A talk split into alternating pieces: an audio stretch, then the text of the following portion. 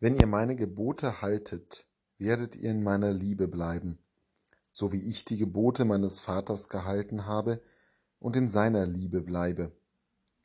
Dies habe ich euch gesagt, damit meine Freude in euch ist und damit eure Freude vollkommen wird. Jesus will, dass seine Freude in uns ist und unsere Freude vollkommen wird. Was ist denn die Freude Jesu? Wir haben nicht unbedingt die Gewohnheit, bei Jesus sofort erst einmal an Freude zu denken. Wir denken vielleicht an Güte, wir denken an Inspiration, an Vorbild, an Rettung, an jemanden, der eine Art vollkommener Mensch ist. So wird er ja auch in vielen Bildern und Statuen dargestellt, so ist er uns vertraut, entweder als der Leidende am Kreuz oder als der Lehrende auf dem Berg oder als der fürsorgende Heiler. Aber als der sich Freuende, das ist doch ein Bild, was uns nicht unbedingt so nah ist. Und doch ist es so wichtig. So wichtig auch, weil es für uns gut ist, wenn wir uns Jesus als fröhlichen, freudigen Menschen vorstellen, weil die Psalmen etwa, die Gebete der Kirche und des Judentums schon immer voll waren von dem Jubel, von der Freude und weil überhaupt die ganze Botschaft ja eine frohe Botschaft ist. Aber auch deswegen, weil wir uns selber damit einen Gefallen tun.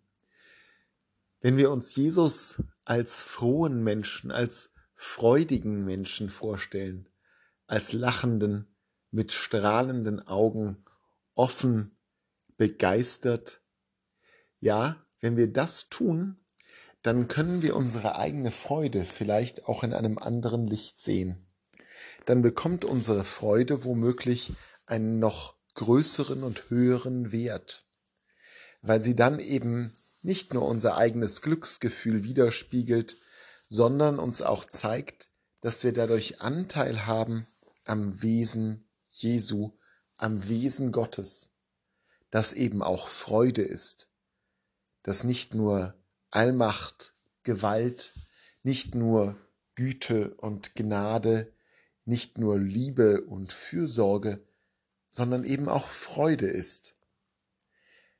Es gibt ein wunderbares irisches Lied, was Lord of the Dance heißt, der Herr des Tanzes. Und es heißt da, ich tanzte an dem Morgen, als die Welt begann, ich tanzte, als ich vom Himmel herabstieg, ich tanzte, als ich zu Bethlehem geboren wurde. Und so geht es weiter und weiter und schließlich heißt es dann, ich tanzte an dem Freitag, als der Himmel sich verdunkelte. Es ist schwer zu tanzen, wenn man den Teufel auf dem Rücken hat. Sie haben meinen Leib begraben und dachten, ich wäre fort, aber ich bin der Tanz und der Tanz geht weiter. Ich bin das Leben, das niemals sterben wird. Wenn du lebst, lebst du in mir. Ich bin der Herr des Tanzes. Das ist ein wunderschönes Bild, was da gezeichnet wird von Gott, der tanzt, von Gott, dessen Freude vollkommen ist und der will, dass auch unsere Freude vollkommen ist. Es wird eine gute geistliche Übung, ganz besonders in diesen Tagen, wo wir auf Pfingsten zugehen sein, wenn wir uns Gott, wenn wir uns Jesus noch viel mehr als Tänzer vorstellen, als frohen und glücklichen Tänzer. Und der Heilige Geist soll ja auch das in uns bewirken.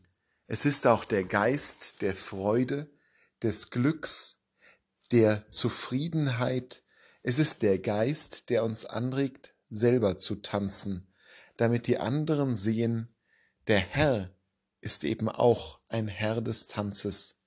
Die Quelle unseres Glücks ist jener, der mit uns, vor uns und für uns tanzt, der die Freude in uns allen wecken will.